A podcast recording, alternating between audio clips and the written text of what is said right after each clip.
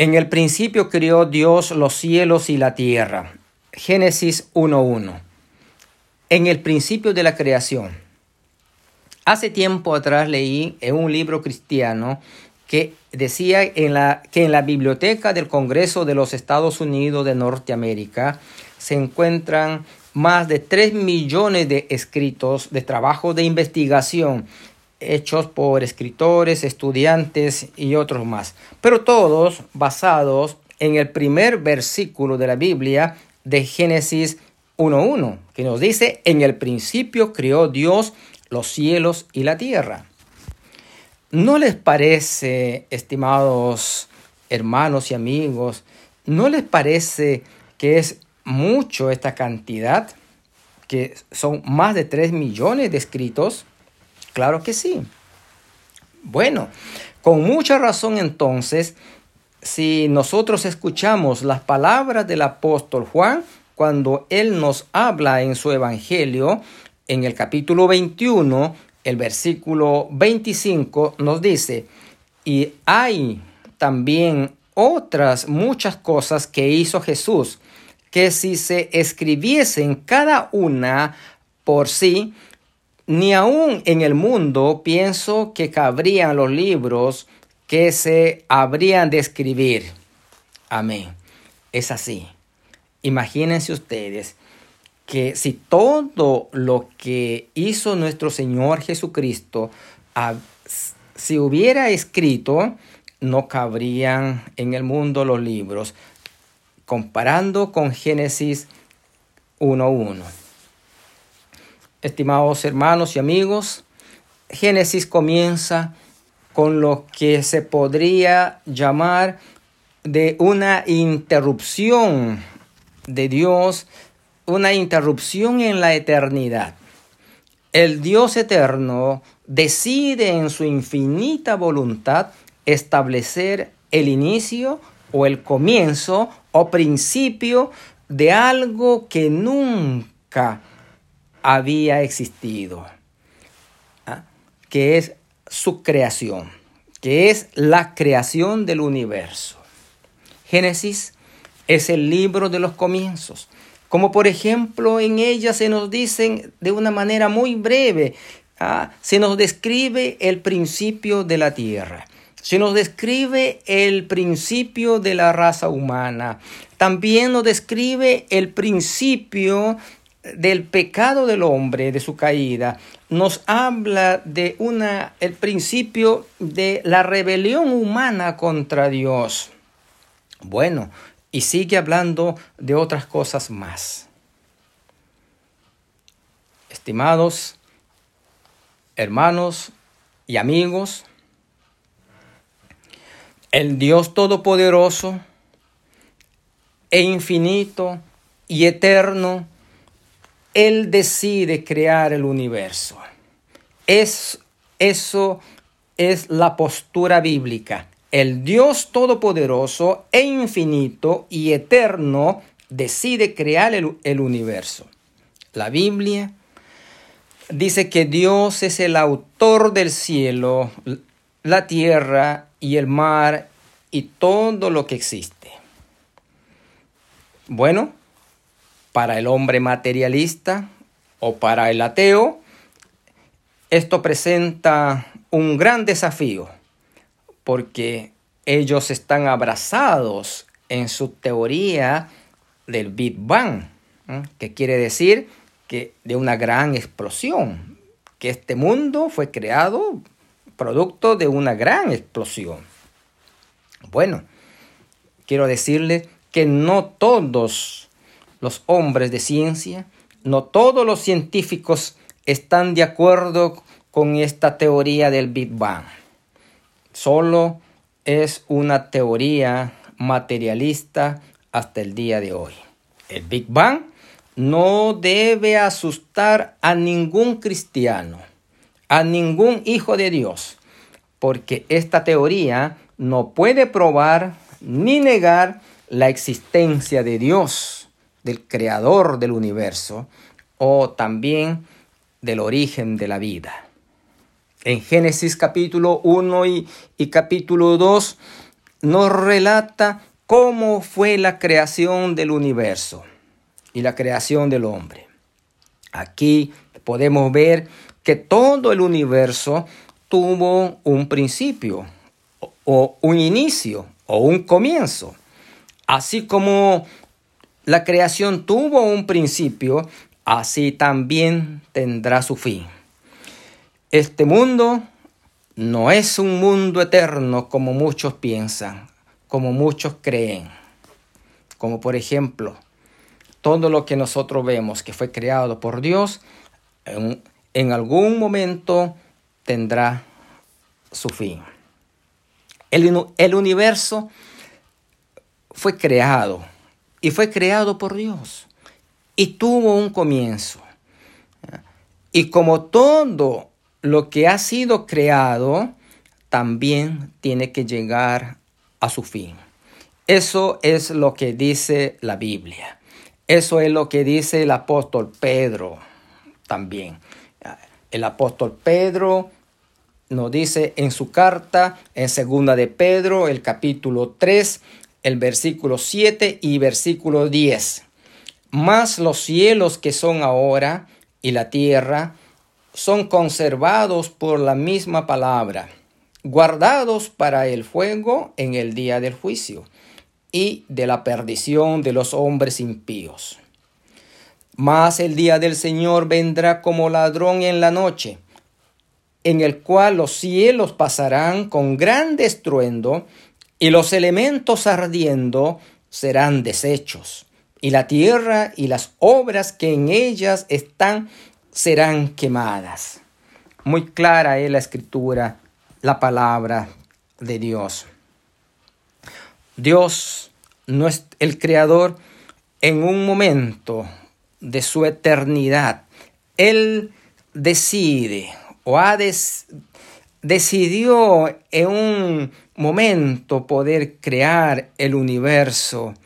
Y junto a eso también da el principio del tiempo, lo que podemos entender ah, como también el principio de o comienzo de la creación y el principio del tiempo, porque Dios es eterno.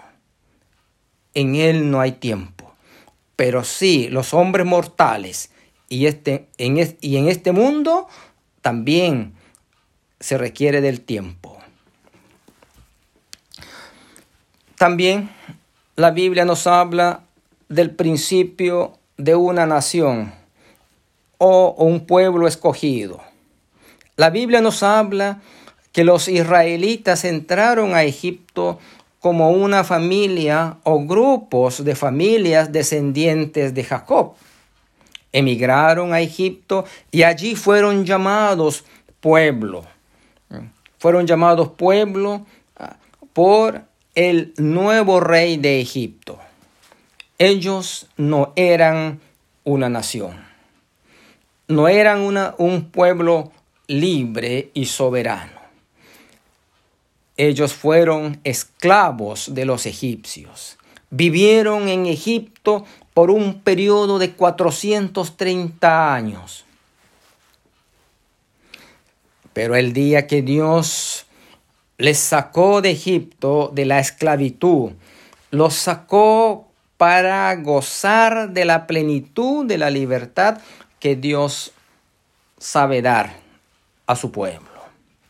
El Señor les dio órdenes de celebrar la Pascua como recordatorio anual de su, de su esclavitud y su liberación. Dios había prometido a Abraham que de su descendencia haría una gran nación. En Génesis el capítulo 12, versículo 1, dice, pero Jehová había dicho a Abraham, vete de tu tierra y de tu parentela y de la casa de tu padre a la tierra que te mostraré, y haré de ti una nación grande, y bendecirte he, y engrandeceré tu nombre, y serás bendición. Abraham es el padre de la nación de Israel, de donde vino nuestro Señor Jesucristo el Hijo de Dios. Estimados hermanos y amigos, al igual que en Génesis 1.1, donde, donde se menciona la palabra principio por primera vez, pero también encontramos en Éxodo, en el capítulo 12 y el versículo 2, ahí encontramos el comienzo o el principio de una nación o de un pueblo, que es la nación de Israel. Nos dice, este, este mes os será principio de los meses. Será este para vosotros el primero en los meses del año. Eso les dijo Dios al pueblo de Israel. Aquí vemos que Dios marcó en su tiempo el comienzo o el principio ah, de su pueblo. Al ordenar que Israel saliera de Egipto ah, en el mes primero, que era el mes de Abib. Esto tuvo su cumplimiento. Y el cumplimiento de estas promesas hechas por Dios a Abraham ah, al principio de la nación, cuando Dios formó a su pueblo, le dice a Abraham, ah, y engrandeceré tu nombre. Pero esto tuvo su, su promesa cumplida con la venida del Hijo de Dios, con la venida de nuestro Señor Jesucristo. La Biblia también nos dice, cuando nos habla del principio, en, en Juan, el capítulo 1, versículo 1, dice, en el principio era el verbo, y el verbo era con Dios, y el verbo era Dios. En el principio era el verbo. Acá se está refiriendo a Jesucristo, se está refiriendo al Hijo de Dios. El apóstol Juan introduce su evangelio con la misma frase inicial de Génesis 1.1 en el principio. Pero acá es el principio, nos dice, era el verbo y el verbo era con Dios y el verbo era Dios. En este texto encontramos una gran verdad. Cristo ya existía antes del principio de la creación. Cuando nos dice en el principio era, esto presenta eh, un gran problema para los que sostienen que Cristo es un ser creado. Hay muchos que creen que Jesucristo es, es un ser creado, así como los ángeles. Estos falsos maestros afirman que Cristo fue el primer ser creado de la creación antes de formar el universo. Pero no han leído toda la Biblia. No han analizado todas las escrituras. La Biblia, por ejemplo, nos dice que Jesucristo es antes de la creación y Él es el creador del universo. ¿Mm? Cuando leemos, por ejemplo, en Colosenses, en el capítulo 1, eh, del versículo 13 al 17, que nos ha librado de la potestad de las tinieblas y trasladado al reino de su amado Hijo, en el cual tenemos redención por su sangre, la remisión de pecados, el cual es la imagen del Dios invisible, el primogénito de toda criatura, porque por él fueron criadas todas las cosas que están en los cielos y que están en la tierra, visibles e invisibles, sean tronos, sean dominios, sean principados, sean potestades, todo fue criado por Él y para Él. Y Él es antes de todas las cosas, y por Él todas las cosas subsisten. Aquí está, totalmente claro lo que nos dice las santas escrituras, la palabra de Dios, que nuestro Señor Jesucristo, Él es el creador. Dice, por Él fueron creadas todas las cosas ¿ah? que están en los cielos y que están en la tierra, visibles e invisibles, sean tronos, sean dominios, sean principados, sean potestades, todo fue creado por Él y para Él. ¿Habrá alguna duda con respecto a este texto? No. Y el versículo 17 nos aclara y nos dice que y Él es. Acá se está refiriendo a Jesucristo. El contexto nos dice y Él es antes de todas las cosas. Y por Él todas las cosas subsisten. Estimados hermanos y amigos, nuestro Señor Jesucristo no es un ser creado como un ángel, como muchos creen. Él es el creador. Él es el Dios omnipotente y todopoderoso. Es el eterno Dios, el infinito Dios. Por Él fueron creadas todas las cosas y fueron hechas para Él, para la alabanza de su gloria. Antes del principio, nada existía. Antes de la creación de este mundo, nada existía. Solamente Dios en su eternidad. Solamente Dios, el eterno Dios, el infinito Dios, el todopoderoso Dios. Jesucristo es igual que el Padre. Él es Dios, igual que el Padre. Y lo que nos menciona Colosenses, el capítulo 2 y el versículo 9, cuando nos habla de Jesucristo, nos dice, en Él habita toda la plenitud de la divinidad corporalmente. ¿Hemos escuchado este texto? Refiriéndose a, a Jesucristo, que en Él habita toda la plenitud de la divinidad corporalmente. Nuestro Señor es el Creador. Y Él quiere seguir creando ahora un pueblo santo, un pueblo que le glorifique y que lo ame para siempre. En el libro de Apocalipsis, el apóstol Juan nos presenta a Jesucristo como el principio. Apocalipsis 1.8, yo soy el alfa y la omega, principio y fin, dice el Señor, que es y que era y que ha de venir el Todopoderoso. Nuestro Señor Jesucristo es antes de toda creación. Él es el eterno Dios.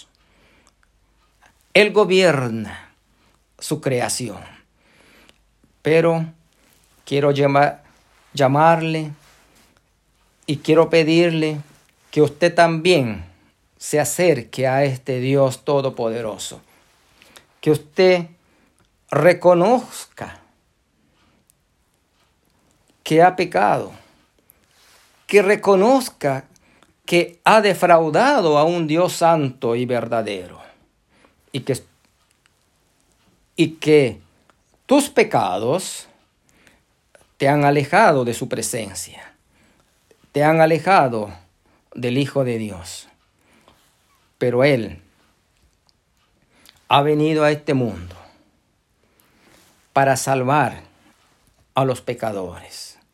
Por lo tanto, él hoy en día quiere también formar en tu vida, hacer una nueva creación, dar un inicio en tu vida con Jesucristo en tu corazón. Él quiere cambiar tu vida. Él quiere ser tu Salvador. Reconócelo a Él como el único Dios vivo y verdadero. Que el Señor te bendiga grandemente.